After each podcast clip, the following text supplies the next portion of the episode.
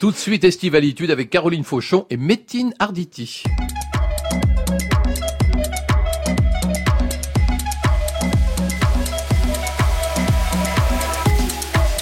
Messieurs, dames, bonjour. Bienvenue dans Estivalitude, l'émission qui songe à se présenter aux prochaines élections municipales.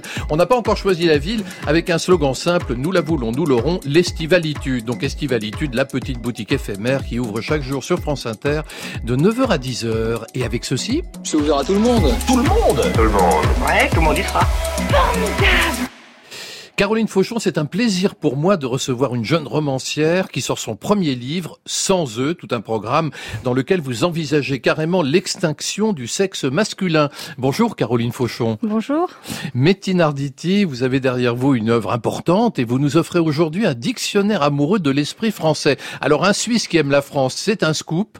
Bonjour Métine Arditi. Bonjour Christophe Bourseillet. Et voilà, d'un côté un amoureux du style et de l'esprit français, de l'autre une romancière brillante qui envisage le pire. Magnéto Juliette. Estivalitude. Mais qu'est-ce que ça veut dire d'abord? Ça veut rien dire. Christophe Bourseillet sur France Inter. Caroline Fauchon, vous connaissiez le travail de Métine Arditi? Non, mais j'ai, je me suis renseignée, j'ai regardé hein, cette littérature sur l'exil parce que ça m'intéresse. Ouais, ouais. Voilà.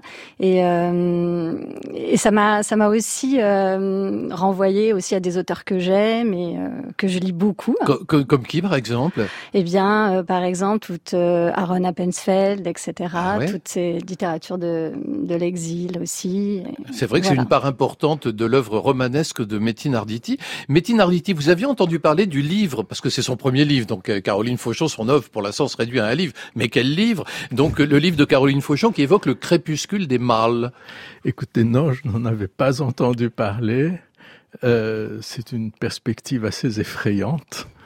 Mais enfin voilà, on est face à elle.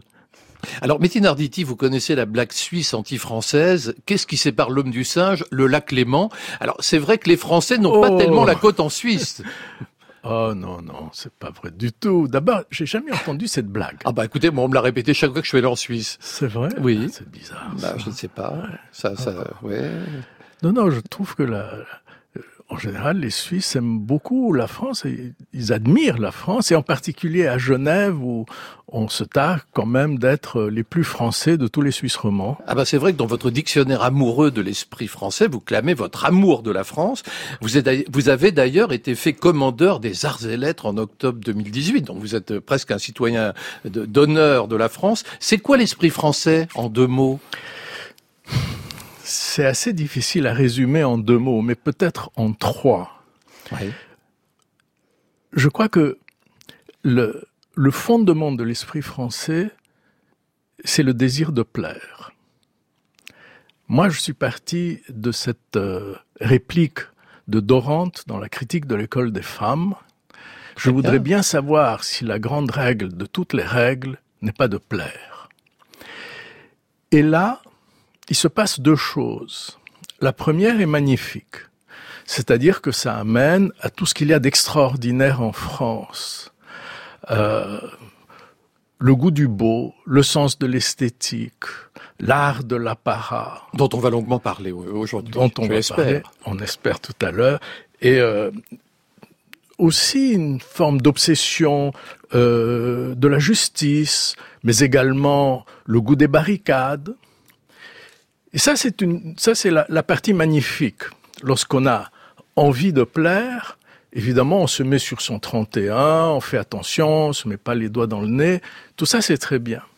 Et puis, il y a l'autre aspect qui est la nécessité de plaire dans une société euh, quand même, il faut le dire, à relent monarchique, euh, la nécessité de plaire euh, amène à la paralysie de la liberté et euh, amène à l'étiolage. On, on se lyophilise. Euh, J'ai dans mon dictionnaire une entrée euh, qui est prise d'une phrase de Saint-Simon jusque du moindre de ses regards, lorsqu'il décrit l'arrivée du roi euh, dans les salons de Versailles. Et les courtisans sont absolument tétanisés et se demandent que va-t-il se passer? Va-t-il me reconnaître ou pas? Me saluer, me sourire? Me reconnaître, mais faire semblant de ne pas me voir. Ah bah c'est le problème de plaire au roi, évidemment, c'est toujours délicat. Et lorsque vous lisez l'interview qu'a donnée il y a pratiquement jour pour jour une année au monde Alexandre Benalla, Oui. qui décrit le fonctionnement de l'Élysée. Et dans la même dans la même édition du Monde, il y a, me semble-t-il, une interview de François Bayrou, qui sait quand même de quoi il parle. Bon, ben alors là, vous me citiez Benalla. Alors Benalla euh, dit exactement euh, les mêmes mots, utilise les mêmes mots que Saint-Simon. Ben écoutez, ça prouve que Benalla est un homme de culture. Caroline Fauchon, qu'est-ce que vous préférez dans l'esprit français? Euh, L'esprit de la conversation, l'art de la conversation, Ah ouais. de l'échange et comment dans la conversation se construisent les sous-entendus euh, et ce qui peut mener euh, aussi à la séduction. Ah, la, Voilà. la- la- la séduction par les sous-entendus. Voilà. En fait, ce qu'on ne dit pas, mais ce qu'on suggère par un regard, par un geste, par un petit Oui. quelque chose. Et ce qui vous révulse chez les Français et dans la France en général? Ah, j'ai pas un tempérament à être révulsée par beaucoup de choses, donc j'aurais du mal à dire ce qui me révulse euh, chez les Français. D'autant plus que j'en suis une. Alors euh, bon, c'est c'est pas évident comme Il y a des question. gens qui se haïssent. Oui, il y a des gens qui se haïssent, mais moi je je ne hais pas grand Non, monde. vous Alors, Métine Arditi, dans votre livre, vous citez euh, évidemment euh, de certains aspects de la France euh, qui, nous, Français, nous font sourire. Vous, vous parlez, par exemple, les grèves, spécialité française. Oui. C'est c'est pourquoi? La France, c'est vrai, il paraît le champion du monde du nombre de jours euh, de grève, selon l'OCDE. Ah, je cite mes sources. Il faut partir d'un constat, c'est que lorsqu'il y a, par exemple, il y a une année, il y avait une très longue grève perlée de la SNCF, C'est vous vrai. vous en souvenez. Oui, oui, bien sûr. combinée avec une grève d'Air France. Des pilotes qui souhaitaient des augmentations de salaire alors que leur salaire était, en tout cas à ce moment-là, parmi les plus élevés des salaires européens. Et il y avait une paralysie dans le pays. Moi, j'ai passé plusieurs week-ends à Paris étant incapable de re- retourner à Genève. Et euh, à ce moment-là, au plus fort des grèves, il y avait un peu moins de 50% des sondés qui soutenaient le mouvement. Le, le mouvement des grèves était pour défendre le statut des cheminots qui, on le sait, bientôt n'existeront quasiment plus vu que les trains seront conduits automatiquement.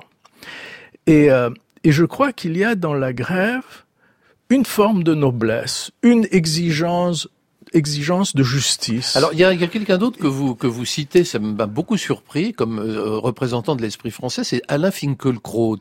Oui. En quoi est-il l'incarnation de la France? Alors, je ne sais, je ne je crois pas dire qu'il est l'incarnation de la France. En revanche, euh, je trouve que sa démarche euh, consistant à défendre bec et ongle la langue française et à Ah, voir c'est ça qui vous plaît Ah oui, avoir dans la langue. Et oui, puisque lui, il se positionne, n'est-ce pas, en tant que fils d'immigrés. Moi, j'ai appris le français en Turquie. Et euh, j'ai, à l'égard de la langue française, un amour, un respect euh, que je partage avec Alain Finkielkraut. Il y a un homme qui évoque, euh, selon vous, qui même qui synthétise l'esprit français. Je voudrais bien qu'on l'écoute euh, un tout petit peu. C'est Pierre Berger. Saint-Laurent n'a jamais revendiqué euh, l'élégance d'être par lui, sûrement pas. Il a toujours revendiqué pour les femmes euh, la liberté, une liberté de geste, une liberté de mouvement. Pour lui, c'est ça l'élégance. La vraie élégance, c'est celle-là. C'est pas d'être bien habillé. On sait très bien que ça ne veut rien dire, ça. Mais c'est d'avoir des gestes, c'est d'avoir une tenue, c'est, c'est de savoir euh, n'importe quoi, téléphoner, conduire, euh, porter des lunettes, euh, se coiffer. Pour lui, c'est ça. Pierre Berger sur France Inter en 2002. C'est- Ça aussi, c'est l'esprit français. Et comment? Hein? Dans, dans une de ses formes les plus brillantes. Parce qu'il y a aussi chez Pierre Berger, mis à part la très grande intelligence, euh, il y a beaucoup de panache. Euh, et il y a beaucoup de beaucoup de franchise, beaucoup d'intelligence, beaucoup de sincérité. Il va jusqu'au bout. Il ose. C'est magnifique.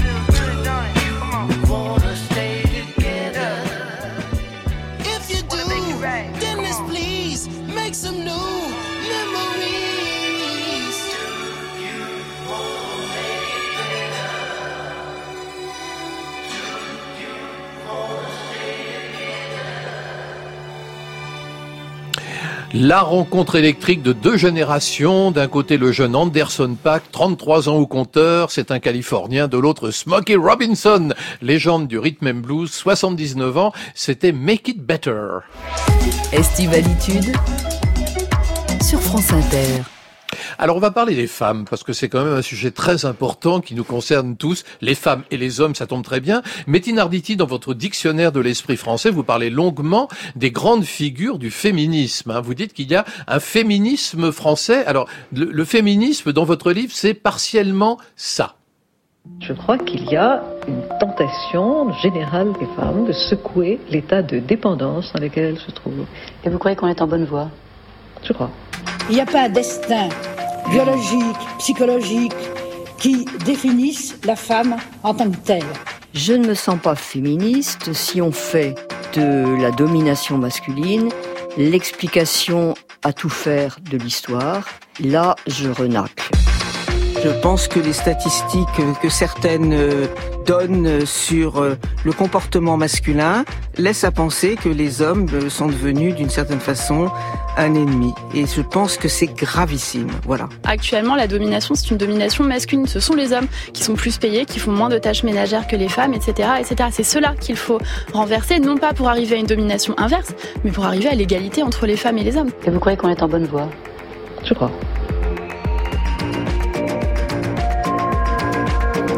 Est-ce qu'on est en bonne voie? On a écouté successivement Françoise Giroud, Simone de Beauvoir, Mona Ozouf, Elisabeth Badinter et Marlène Schiappa. Alors ça, ce sont certaines de ces... Alors notamment, je pense à Françoise Giroud, Mona Ozouf, sont dans votre livre Métine Arditi comme l'incarnation d'un féminisme français. Alors si je peux vous demander en deux mots, le féminisme français, qu'est-ce qu'il distingue des autres? Ah, je crois rien du tout. Rien du tout. Non, non, rien. C'est un féminisme aujourd'hui euh, mondial. Euh, il y a une situation de fait. Euh, si vous me permettez une parenthèse, vous savez que le fondement de tous les régimes fascistes, c'est le mépris. Parce qu'on ne peut pas demander à une population, on peut demander à un homme s'il est pervers, mais à une population de maltraiter ses semblables, sauf si on convainc cette population que ses semblables valent moins que lui. Ce mépris, c'est le fondement du fascisme. L'étymologie du mot mépris est très intéressante. C'est l'estimation de quelque chose en dessous de sa valeur mépris, c'est le préfixe mais, mésentente, médisance, mépris. Eh bien, c'est exactement la situation dans laquelle se trouvent aujourd'hui très largement les femmes. Qui se sentent méprisées, vous voulez Non, elles ne sont pas payées à hauteur de leur travail, à égalité avec les hommes d'une manière très générale. C'est pour ça qu'il n'y a pas forcément un, un, féminisme français, il est mondial. Alors, Et là, là, on peut dire que d'une certaine manière, euh, il y a une dimension fasciste à cette situation.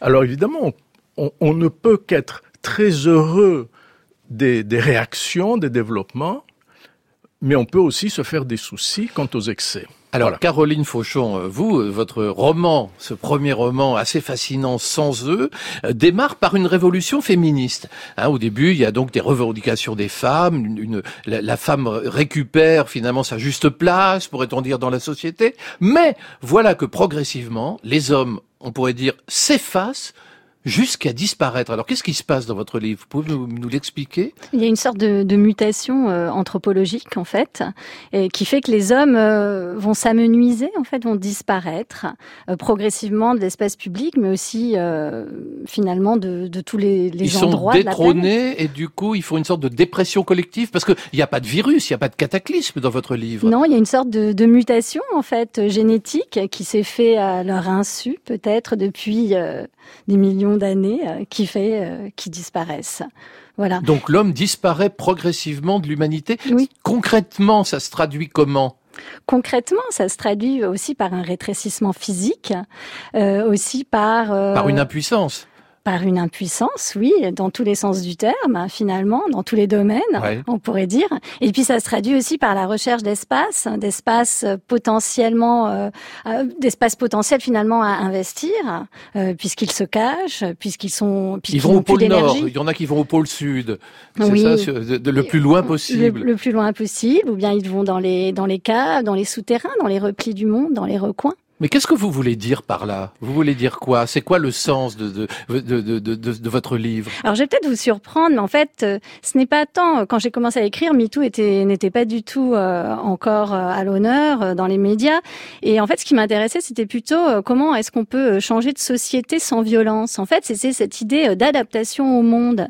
Et alors, il s'est trouvé que les relations hommes-femmes m'intéressent sans doute. Donc euh, ça a été euh, ce point de départ de faire disparaître euh, les hommes. Mais c'était c'était surtout pour parler des femmes et, et, pour parler aussi de, de, notre capacité finalement depuis des millions d'années à nous adapter à ce qui nous arrive. Voilà. Et donc c'était plutôt ce, ce regard, si vous, si vous voulez, alors en fait, la femme va sentir pas trop mal, mais enfin, disons qu'elle est en même temps, elle fait contre mauvaise fortune bon cœur, puisque votre votre personnage, votre héroïne, elle ouvre chez elle une sorte de musée de l'homme. Donc tout à fait, parce qu'en fait, euh, ce qui se passe euh, finalement, c'est que les femmes étaient reléguées euh, dans la représentation. C'était des grandes héroïnes littéraires, mais c'était surtout les hommes qui créaient, les hommes qui écrivaient, les hommes qui peignaient. Elles étaient des allégories de la République française. Et là, elles vont passer dans dans le monde de la création et les hommes vont être représentés, ne vont être que des images, des fantasmes, comme l'étaient les femmes avant, auparavant. Et euh, c'est ça qui m'intéresse aussi, parce que j'ai envie de dire que les plus beaux personnages du roman sont peut-être les hommes, finalement sont les plus poignants. Métine Arditi, vous et moi, on est des hommes. Vous pensez qu'on va aller se cacher dans des grottes au on ne va sud pas, pas du tout. Tout au contraire, parce que enfin viendra le, le temps où, où nous serons courtisés les rôles seront inversés. Moi, je trouve ça formidable. Et puis, on sera de plus en plus rare, parce que si la plupart des hommes disparaissent, ça me nuise. C'est un peu triste quand même comme vision, non? Parce que moi, j'ai lu, un, il y a un, critique, un article, j'ai lu tous les articles sur votre livre, euh, disait que votre livre est un chant d'amour pour les hommes. Vous le voyez comme ça, votre livre?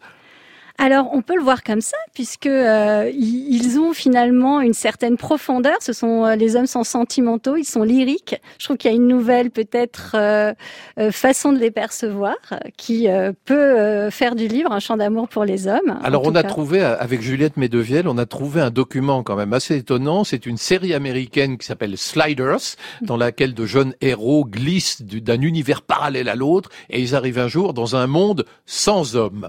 Apparemment, il y a eu un conflit dans l'Est il y a quelques années. Les Irakiens ont lancé dans l'atmosphère un virus qui s'attaque au chromosome Y. Merde. Comment certains mecs ont survécu à tout ça L'immunité naturelle, monsieur Brown. Quelle que soit la virulence de l'infection, statistiquement, il y a toujours quelques survivants. Et maintenant, les pays industrialisés sont engagés dans une course à la repopulation. Quoi? Les mecs sont tous prisonniers. Ils ne sont qu'un rouage, ce sont des machines à procréer. Le problème, c'est que dans 59 heures, on doit glisser. Il faut faire passer le message à Wade. Il y a plus important que ça. Nous devons trouver un moyen de sortir de là. Alors les hommes deviendront-ils des reproducteurs dans des usines à reproduction, les rares encore capables de reproduire quelque chose? C'est c'est votre sentiment, euh, Non, pas du Caroline? tout. Non, pas du tout, pas du tout. Métine, euh, comment, comment vous voyez l'avenir de l'homme? Je sais que la femme est l'avenir de l'homme, mais euh, à part ça, Écoutez, euh, sur, sur un plan, euh, disons, plus, plus actuel et plus réaliste, euh, ce qui se passe est évidemment inévitable. Euh, un- une situation de grand déséquilibre ne peut pas être réglée sans violence. C'est impossible. Et ce qui se passe aujourd'hui... cette révolution des femmes est inévitable. Oui, et c'est très violent, et ça, c'est regrettable. Euh, je pense, vous, vous êtes euh, un mélomane, euh, vous voyez ce qui s'est passé avec Daniel Legati, euh, ce qui Ouais. s'est passé avec Charles Dutoit. Ouais. Les accusations de harcèlement. C'est un, oui, mais rien, rien n'a été prouvé. Ces gens n'ont pas été condamnés, mais ils ont été exclus, rejetés et je dirais même biffés. J'ai écrit une chronique dans La Croix intitulée Charles Dutoit n'existe pas parce que la radio canadienne a décidé, lorsqu'elle passe un de ses enregistrements avec l'Orchestre symphonique de Montréal, qu'il a vraiment porté, lui, à des sommets, vous le savez, Bien sûr. euh, on ne mentionne plus son nom. Si les chefs d'orchestre d'un enregistrement ne mentionnent plus son nom, euh, Daniel Legati a été jeté vraiment au chien. Euh, Après avoir eu, après avoir été porté. euh, Oui, et c'est un, un très grand Parlons de la musique classique, hein, je dis pour les auditeurs. Voilà.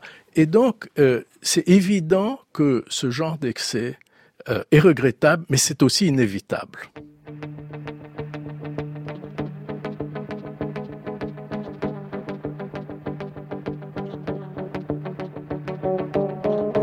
Sur le bitume, quelques mots d'amertume. On change de décor. Des fusils marins, place boulevard Saint-Germain. J'ai oublié ton corps. Qu'est-ce que sera demain? Le début ou la fin? Ou la fin?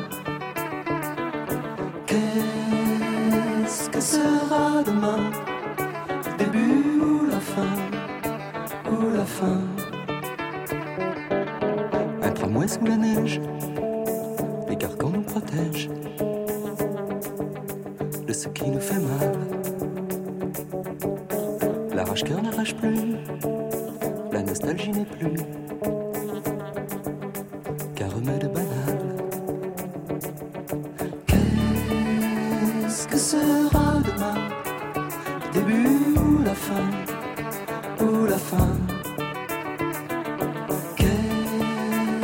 que sera demain. Le début ou la fin Ou la fin.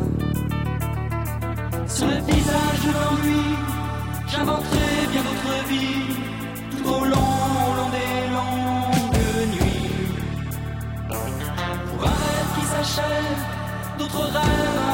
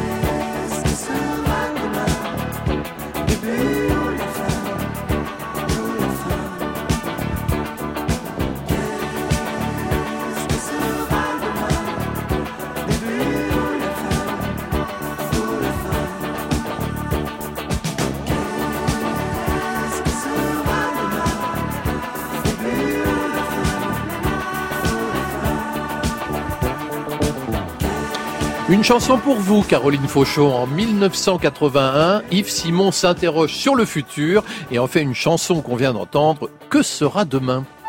France Inter. Estivalitude. Christophe Bourseiller.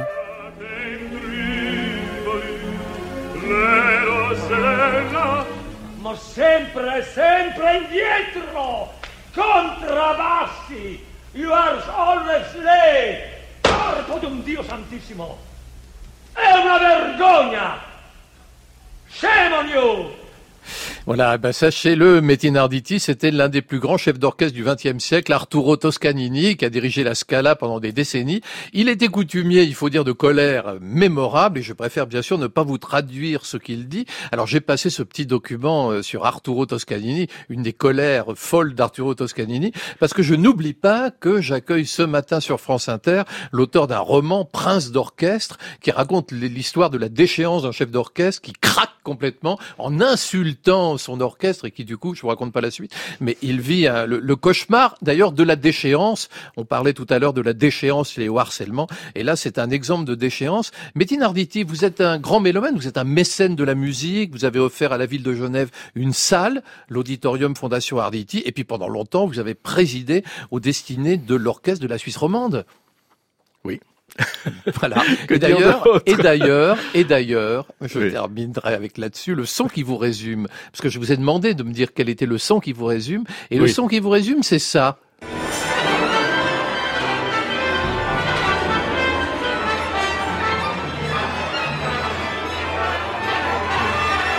Alors, qu'est-ce que c'est, Métin Arditi? Alors, c'est évidemment un orchestre qui s'accorde avant le concert.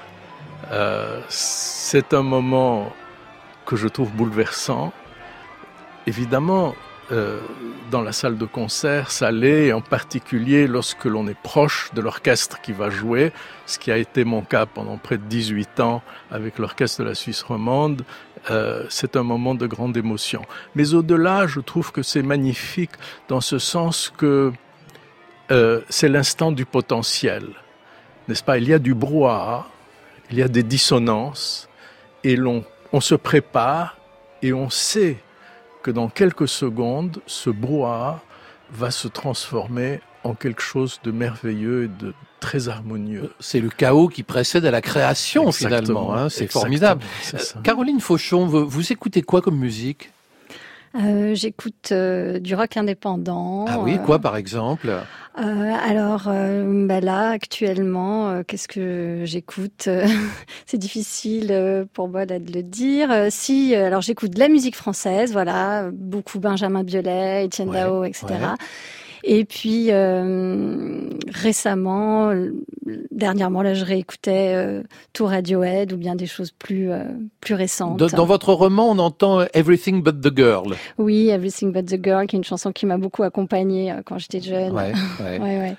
Justement, parce que euh, le, le nom, de le, le nom de, du groupe est quand même assez étonnant. Tout sauf, Tout la, sauf fille. la fille. Tout sauf la fille. Et là, c'est tout sauf le mec, en fait, dans votre ouais, livre. voilà, il y avait une idée euh, d'une interprétation assez euh, vaste, en fait, de ce nom. Alors là, je dois dire, c'est une, une incroyable coïncidence parce que le son qui résume Bettina Arditi, c'est donc l'orchestre qui s'accorde, et le son qui vous résume, écoutez bien, c'est ça, Caroline.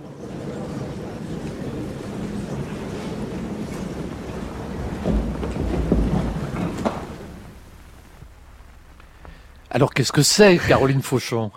Parce que euh, c'est en fait euh, le brouhaha euh, dans une salle de théâtre juste avant que le spectacle ne commence. C'est ah, dingue, hein c'est donc Ouais. le, le- en quelque sorte le public qui s'accorde avant d'écouter la voilà, pièce. exactement. C'est c'est tout, c'est ce bruit euh, et ce basculement dans le silence qui peut être à la fois brutal ou pas, puisque désormais il n'y a plus les trois coups. Donc parfois justement le silence se fait progressivement et j'aime j'aime bien ce moment-là où on bascule aussi dans un dans l'univers d'un auteur en fait, d'un metteur en scène. C'est important le théâtre pour vous, Caroline Fauchon? Ah, c'est très important euh, puisque j'enseigne le théâtre. Ouais, Donc pour ouais. moi, euh, Qu'est-ce que vous aimez dans le théâtre? Pourquoi le théâtre? Ben, ce que je- ce que j'aime, c'est cette présence collective du public. C'est cette façon aussi, euh, euh, justement, d'accorder, euh, d'accorder les goûts. C'est la façon dont aussi le public se regarde, regarde les acteurs. Et puis, euh, c'est parce que euh, c'est aussi un art du, du temps présent et de l'éphémère. Je trouve ça très beau. Caroline, je crois que vous avez une question pour Métine Arditi, mais je ne sais pas laquelle. Je vous écoute. Eh bien, euh, vous avez écrit le dictionnaire amoureux de l'esprit français. Alors, je voulais vous demander si, euh, en tant qu'amoureux de l'esprit français, bien sûr, vous aviez déjà été infidèle à cet esprit français. Ah, c'est une question Ah, assez ouais. perverse. Perverse. Elle est perverse. Oh, oui. Vous elle- aussi d'ailleurs, est- parce que votre question est perverse aussi. hein. Euh, ça me rappelle euh, ce chevalier qui rentrait des croisades et sa femme lui demande Monseigneur, me fûtes-vous fidèle? Et il lui répond Souvent fois, madame. C'est joli. Alors, votre question, Métine, à Caroline, qu'est-ce que c'est? Aimez-vous Brahms? Hommage à Françoise Sagan, si je puis me permettre.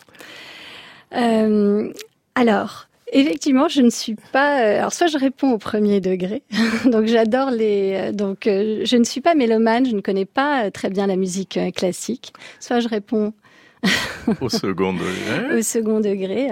Euh, Vous n'aimez pas Brahms en réalité, puisque vous n'écoutez pas de classique? je alors, je ne sais pas si je n'aime pas. Oui, Je- puisque vous n'écoutez pas, c'est ça. Parce que je n'écoute pas. sûr. Donc euh, voilà, ma réponse est suspendue. Tout à parce fait, que à euh, l'avenir euh, n'est pas écrit. Et vous aimez Sagan? Euh, oui, j'aime beaucoup Françoise Sagan. J'aime j'aime beaucoup les écritures féminines, même si euh, je ne je- quand je lis, je ne distingue pas une autrice d'un auteur. Euh, mais c'est vrai que euh, je cherche euh, depuis quelques années à, à essayer de distinguer des, euh, des voix féminines et en tout cas euh, euh, j'aime bien euh, aussi ce mouvement euh, qui, qui consiste aussi à, à réévaluer euh, le poids des femmes dans la création et notamment dans l'écriture. Ma question visait autre chose. Qu'est-ce qu'elle visait? Le film. Ah Parce que le film d'Anatole Litvak, euh, qui est un, petit bijou, qui est sur le plan de la narration un peu simplée, euh, mais il y a de très grands acteurs. Euh, la musique est de Georges Auric, mais vous savez très bien qu'elle reprend le troisième mouvement de la troisième symphonie de Brahms. Entre parenthèses, vous avez une chance folle de ne pas connaître Brahms parce que vous avez la chance de pouvoir le découvrir. Mais je suis bien Et- d'accord. Et, et vous en serez absolument transporté parce que c'est la, la musique la plus bienveillante qui soit.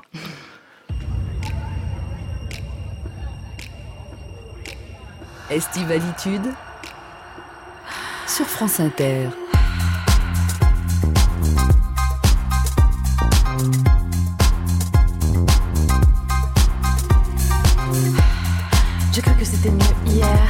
Alors j'ai reculé.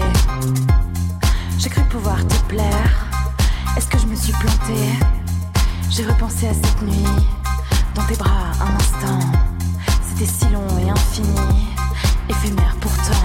Et dans souvenirs, c'était si bien, c'est sûr. J'y repenserai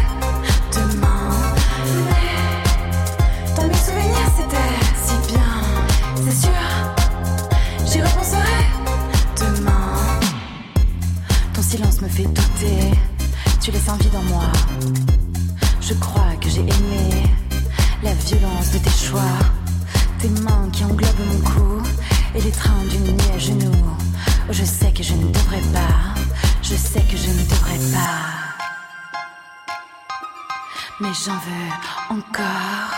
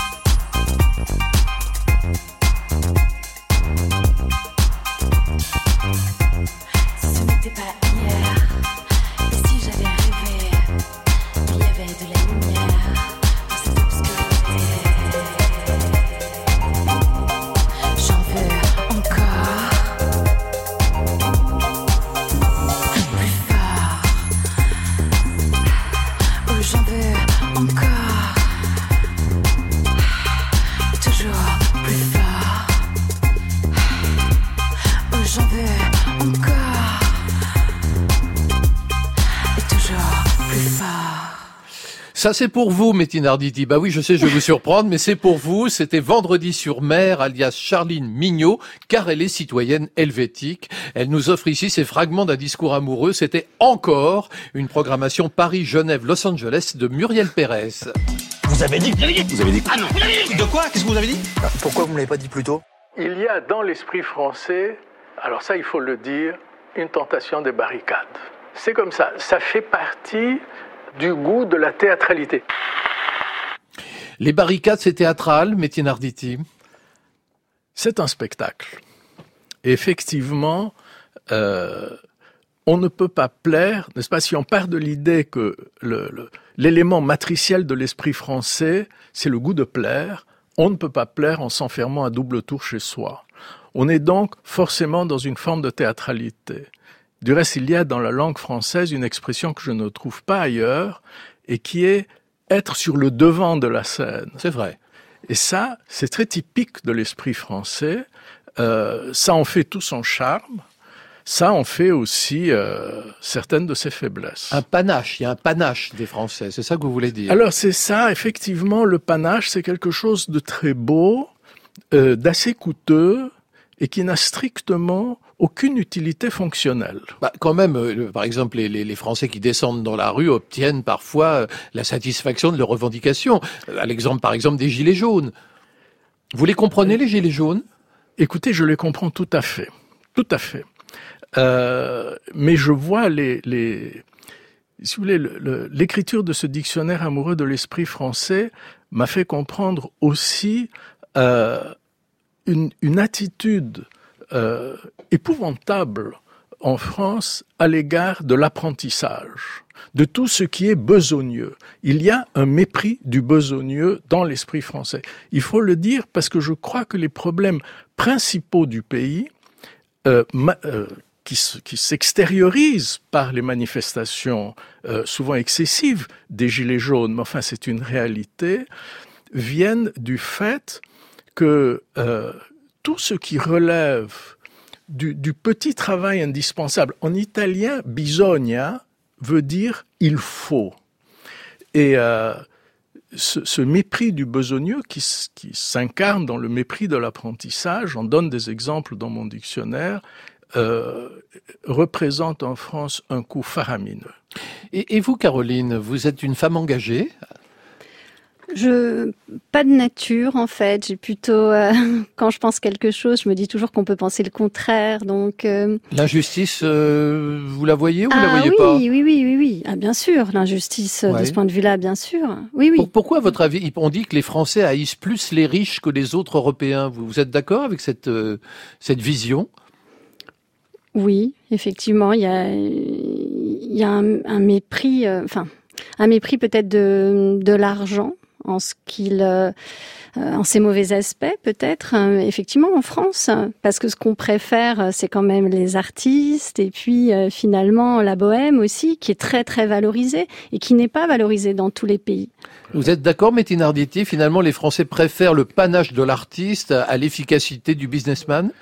Oui, et euh, effectivement, c'est c'est un des beaux côtés de l'esprit français, c'est ce poids qui est donné à tout ce qui relève effectivement des arts, euh, de la littérature, de l'intellect, et qui, évidemment, n'est pas compatible avec tout simplement la mesure du succès de quelqu'un à combien il gagne. Alors, il y a, il y a quelqu'un dans l'esprit français que vous n'avez pas l'air d'aimer. C'est, Je vous ai entendu dans une émission dire que Laurent Ruquier a remplacé la peine de mort en France. J'ai C'est pas que- très gentil pour Laurent Ruquier, non? Ah, j'ai pas dit que je ne l'aimais pas. Peut-être que moi aussi, j'aime assister à des exécutions Ah, capitales. d'accord, d'accord. Vous pensez que Laurent Ruquier, c'est une forme de bourreau? Ah, je crois que son émission est une forme d'exécution capitale. Et je donne d'ailleurs, euh, je, je fais certaines suggestions dans mon dictionnaire sur euh, euh, des appels qu'il pourrait faire au public, n'est-ce pas? Ce soir, sans garantie, S-A-N-G, garantie. Ah oui. Oui, oui. Sans Euh, garantie. Oui, oui. Et vous écrivez régulièrement dans le journal français La Croix. Oui. Pourquoi? On m'a invité à le faire il y a de cela trois ans.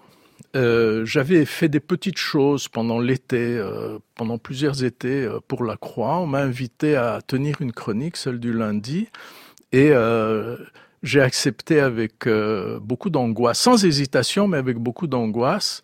Et euh, voilà trois ans que ça dure et j'en retire énormément de plaisir. Alors dans, dans les peut-être les particularités de Métin Arditi, il faut savoir que vous êtes vous, évidemment vous êtes suisse, mais vous êtes aussi un juif séfarade originaire de Turquie. Vous avez écrit là-dessus et vous soutenez la cause palestinienne. Je soutiens ce que je crois être la justice, c'est-à-dire euh, le respect de tout le monde, de tout être humain.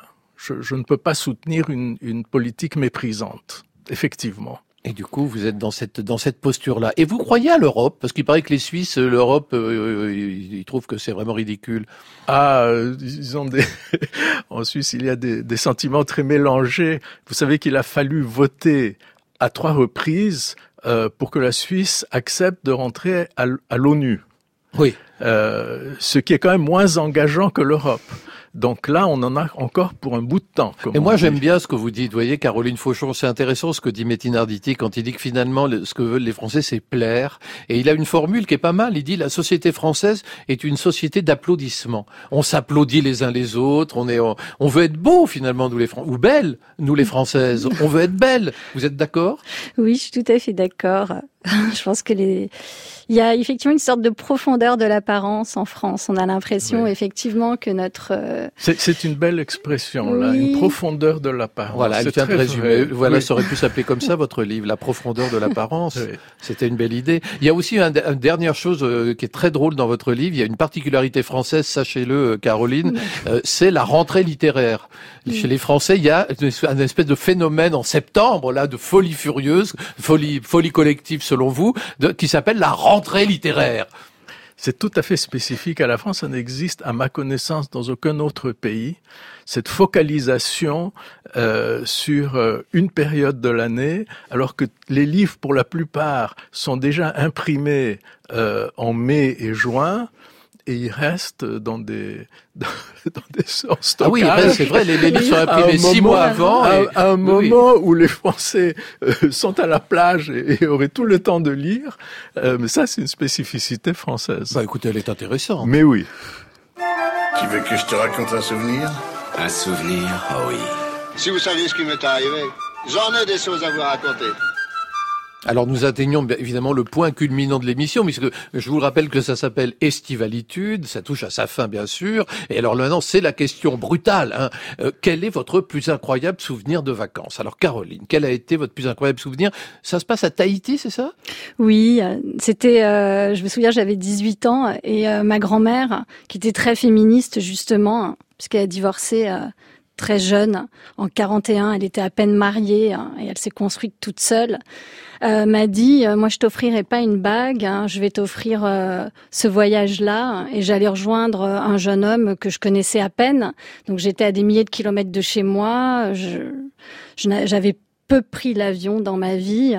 Et euh, voilà. Et ça a été une découverte en fait de sensations des tropiques et puis surtout de effectivement d'une sorte d'idéal géographique. Euh. Vous avez découvert Tahiti et l'amour en même temps ou c'était pas au même moment? Bah, c'était euh, à peu près, enfin c'était quand même une grande, un grand, un, grand été puisque quand même je suis allée rejoindre un jeune homme que je connaissais à peine, donc oui, j'ai un petit peu tout découvert, euh, on pourrait dire. Et c'était un été qui m'a marqué par les sensations aussi, des sensations que je n'avais jamais connues, des sensations aussi euh, concernant euh, les, justement la chaleur, l'humidité, euh, effectivement. Métine Arditi, vous, c'est quand vous aviez 15 ans. Oui. Que s'est-il passé? C'était un été de séparation, oui. très douloureux. Un été au cours duquel j'ai commencé à fumer, à boire du whisky, à sortir tous les soirs, à m'épuiser. À 15 ans. Oui à m'épuiser et euh, à faire euh, le malheur de ma mère qui me voyait et qui me disait tout le temps, mais enfin tu ne vas rien laisser pour quand tu auras 25 ans. Et ça a duré un mois à la montagne, c'était en Suisse, à Cran-sur-Sierre, et après un mois, je me suis effondré physiquement et ensuite, j'ai passé un mois à l'hôpital de Sierre. Ah oui. Euh, oui, oui, c'était c'était du sérieux, du lourd, comme on dit. Ah non, mais ça veut dire que c'est un été de cauchemar que vous me racontez là. C'était très dur. Tout, tout, ça pour une euh, une rupture amoureuse, c'est ça, d'adolescence en fait. Oui. Vous êtes un homme très entier, Métier Artiti. On peut le dire. On peut le dire, oui, c'est impressionnant.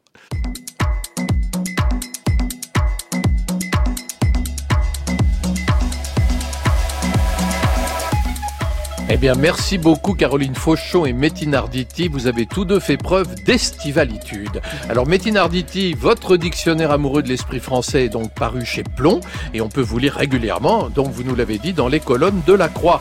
Caroline Fauchon, votre premier roman Sans eux est édité par Actes Sud.